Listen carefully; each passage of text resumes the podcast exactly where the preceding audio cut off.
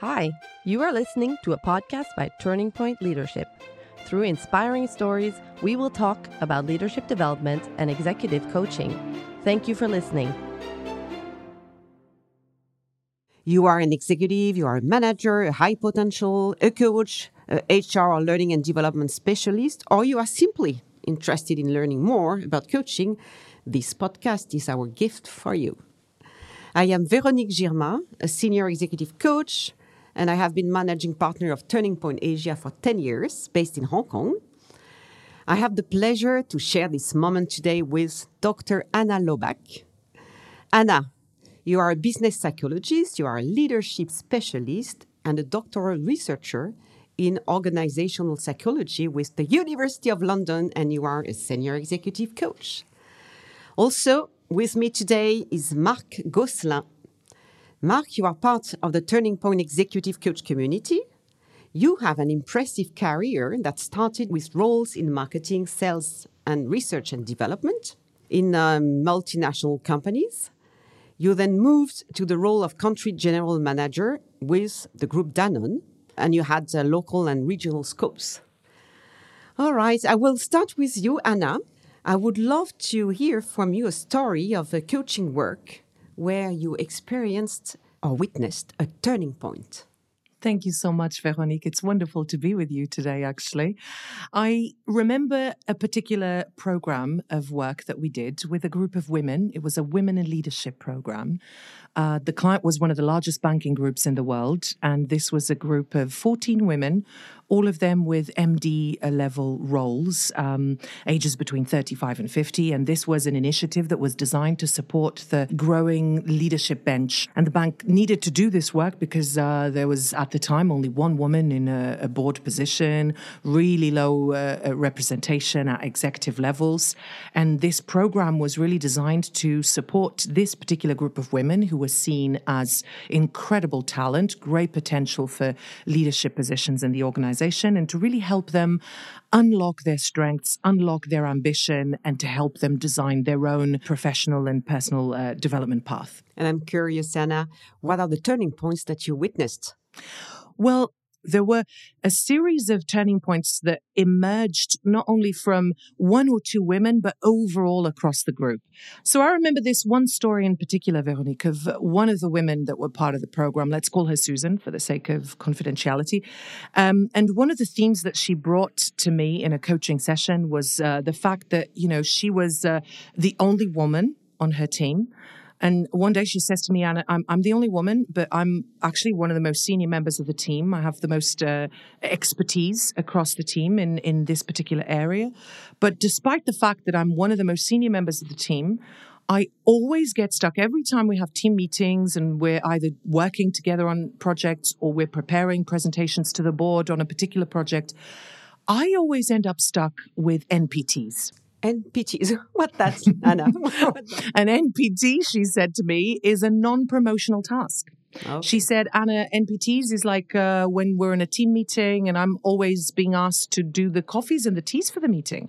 Or even when we're preparing um, a presentation for the board, I'm always the one who ends up doing slides or working on the actual PowerPoint or even the agenda of the meetings. When we are in the meetings, Ana, I'm always asked to take notes in the meetings.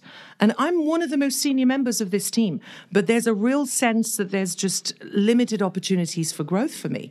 And despite the strengths that I know that I have, despite the value that I know I can bring to the table, even being on this program, Ana, is confusing to me because I feel like despite all of these good intentions from the organization, this problem feels to me very systemic because it, has been happening. It always happened, and I don't really know how to get out of this box. It feels like my team puts me in this box that is very difficult for me to get out of it. This sounds to be a familiar familiar comment that we hear right from women in many organizations. Absolutely, because despite the fact that, you know, women have really worked their way through to the workforce, the number of women in senior positions is still, still very, very low. And this was certainly the case in this organization. Another theme that emerged that Susan and then the other women on the program kept bringing the same themes was this lack of role models at senior levels. This uh, fact that there was n- there were there were no um, female role models in leadership positions that have been through the same path and that they could connect with, they could relate with, or even they could look up to. So this started to have an impact on how they were feeling about themselves. So, as a coach, what did you do during the program to actually capture what was emerging and work with it? Well, one of the main things that we did in this program uh, was to create a space and environment that was psychologically safe. And then one story leads to another and to another. And that's the power of the collective experience. And finally, there's a, a moment of actual turning points when you start asking them, you know, I remember this one story, this other woman, let's call her Jennifer for the sake of confidentiality again. When I asked all the women, in fact, you know, have there been any turning points already between seminar one and seminar two? And Jennifer, shares this incredible story with us where she said that, well, actually, during seminar one, I shared this opportunity that I just received from my manager with my peers in my group. And, and this thing happened. So she had been offered a promotion without a salary increase. And the promotion was really, it was a massive step up, huge responsibilities, managerial responsibilities as well. It was a big step up in terms of work demands but there was absolutely no salary increase. And when she shared that in seminar one with her group of colleagues, they all encouraged her to actually fight for a salary increase. They said, listen, you have these strengths, you have this added value that you can bring, you have this opportunity, which means they feel that you are the right person for the job. So why not really fight for it and tell your conditions, this is what I need to do the job? So she was encouraged in seminar one to do that. And she did that. She went to her manager and she said, Listen, these are my strengths and this is the value that I bring, but these are my conditions. And her manager shut it down. She pushed back. And the manager said, no, actually, this is it. We don't have that planned. And maybe a, a few months down the line, maybe that will happen, etc., etc. And she said that she went home that day feeling very discouraged, back to the same place where she was before the program, before receiving that encouragement and that awareness of her strengths, etc. That night, she had to make a decision. She said to herself, listen, this is a turning point for me. I either go back to where I was before in a place of fear that, oh, you know, if I start putting conditions, pushing my conditions, maybe they will take it away from me. Maybe I wasn't really the right person for the job. Maybe I don't really deserve, blah, blah, blah. Or I go back and I believe in myself and I say, listen, these are my boundaries. This is what I need. Um, let's go. I, I want to do it, but these are my conditions. But then it takes a lot of courage to do so. And she got her courage, if I understand well, from her peers. Absolutely. That's beautiful. She felt empowered, Absolutely. Right? Absolutely. And in fact, she really did. And that was the turning point for her. And she said uh, to the group when she shared what happened, she said, uh, ladies, I actually did it. I went back to the manager the next day and I said, these are my conditions. And then the manager asked for another day to like think about it. So she had a period of 24 hours of freaking out, thinking, oh no, I've just lost it. And the next day, the manager came back to her and said, you got it. Okay, fine. You can, you know, take the job and we will give you the salary increase that you want. And that was a real turning point for her that also encouraged the group throughout the journey that these things were possible and that they needed to believe in themselves. Great story, great example of positive energy that was given to her through the group, right? Absolutely, absolutely. And tell me, you were mentioning Susan at the start of your story. What about Susan? So, uh, with Susan, it was a similar experience actually. After the sessions and after discovering this power that she has to make choices and to voice her choices, she went back to her team leader and to her colleagues, in fact. And every time she was asked to do an NPT, she actually reminded them that, uh, oh, maybe it's not only me that can do this. Maybe now I did this the last time and the previous one and the previous one. So maybe now you can do this. And she started putting that into action and with a real renewed sense of energy for being able to do that and for setting the path that she believes is the right path for her. Together these women they build up their strength and they rediscover together their personal power. Love it. Thank you. Marc i'd like to hear from you as well. Do you have an example of uh, such a kind of turning point Yes, of course, Veronique. Thank you. The story I want to share with you today is uh, probably, well, let's call him Steve. Uh, the first time I, I meet with Steve is, in fact, on my screen as I'm in Paris, but he's in Sao Paulo. Steve is a 45 years old top executive in a big multinational company, is extremely committed for years in that company, is very successful in his role. He's seen as a high potential. He's on a fast trajectory and he's being promoted to a bigger role, moving to Europe, that he will take uh, three months later. And this is why we meet, because he wants me to uh, help him to get on board his new job and make a fantastic start. So that's how the coaching starts. We have two first session remotely, as he's still in Sao Paulo. And after the summer, we have finally the third session face to face. And I'm very happy because I'm curious to meet the real one, not the screen, Steve. And um, bang. Bang? What do you mean? What happened?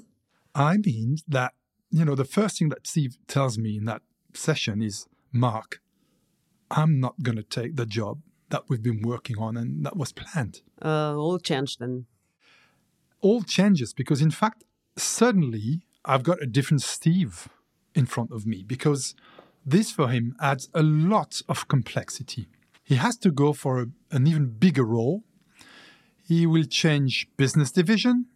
He will work for somebody he doesn't know, his new boss, who has not chosen him because he was selected by the president he has to be based on the company headquarters in another country, and he will be forced to commute, being away from family four nights a week. Suddenly, the Steve I've got in front of me is a different one. He feels pain pain in the job, pain in the relationship, and pain in his family life. I can really touch all these multiple imbalances in him. And uh, if I've got an image, I would say it's like, you know, a self sacrifice who is starting now in his new job. Ooh, so what did you do as a coach to help him? Well, the first step was really helping him to identify why he was feeling such a discomfort, such a pain. And digging together, we found out that the main source of that discomfort came from his definition of loyalty and loyalty was so strong as a value for him as, his, as a sign of his own identity. Loyalty, you mean loyalty to, to whom? It was loyalty as just as a value. And in fact, for him, being loyal was meant for Steve that he had always to be available for his team members or that he should never ever disappoint his boss. So that was really triggering behaviors, having a tendency for Steve to always say yes easily because he told me that saying no would immediately trigger strong negative feelings, such as guilt versus the team or betrayal versus his boss. So, having identified that, we came to a second step, which was really going deeper. So, it was like, for me and him, like a deep dive together. So, I asked him to make an inventory of all his fears. And having done that, the next step was going through that list with him, helping him to realize how self limiting these fears were, recalibrating them, enabling to identify a much wider safe zone was really paramount in that coaching. Because then he let go old images of his identity, leaving space for new ones.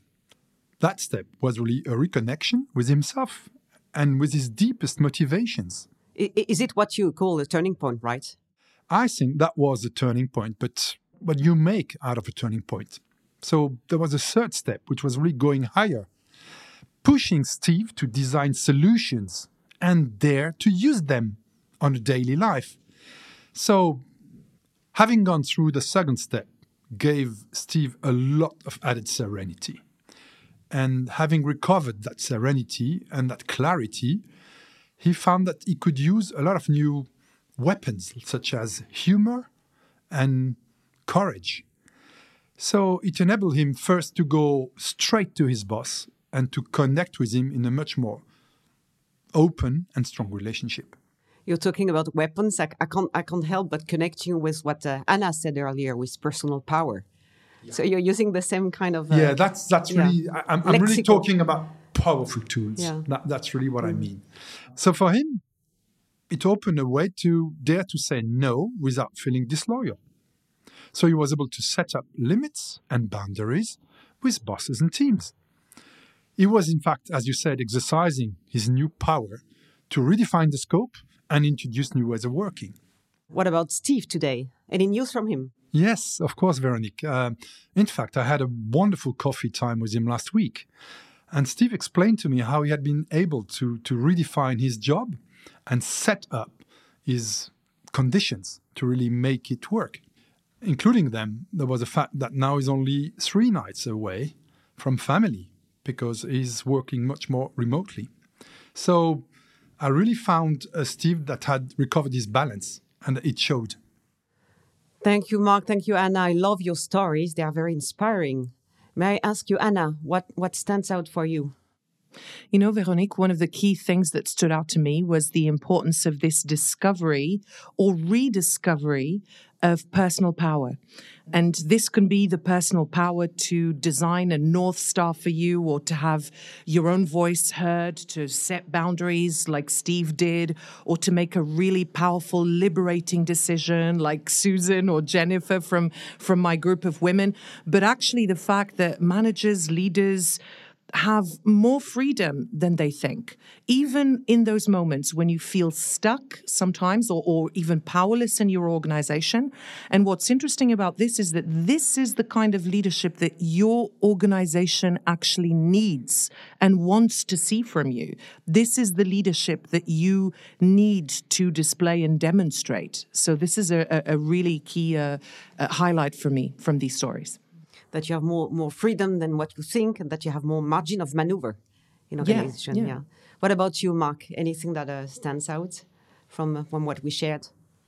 What comes to my mind, Veronique, is really, I think that there is no turning point without a trigger point. Um, okay, for Steve and, and other people, it's uncomfortable. It has maybe the taste of failure, but you can really do something positive out of that pain.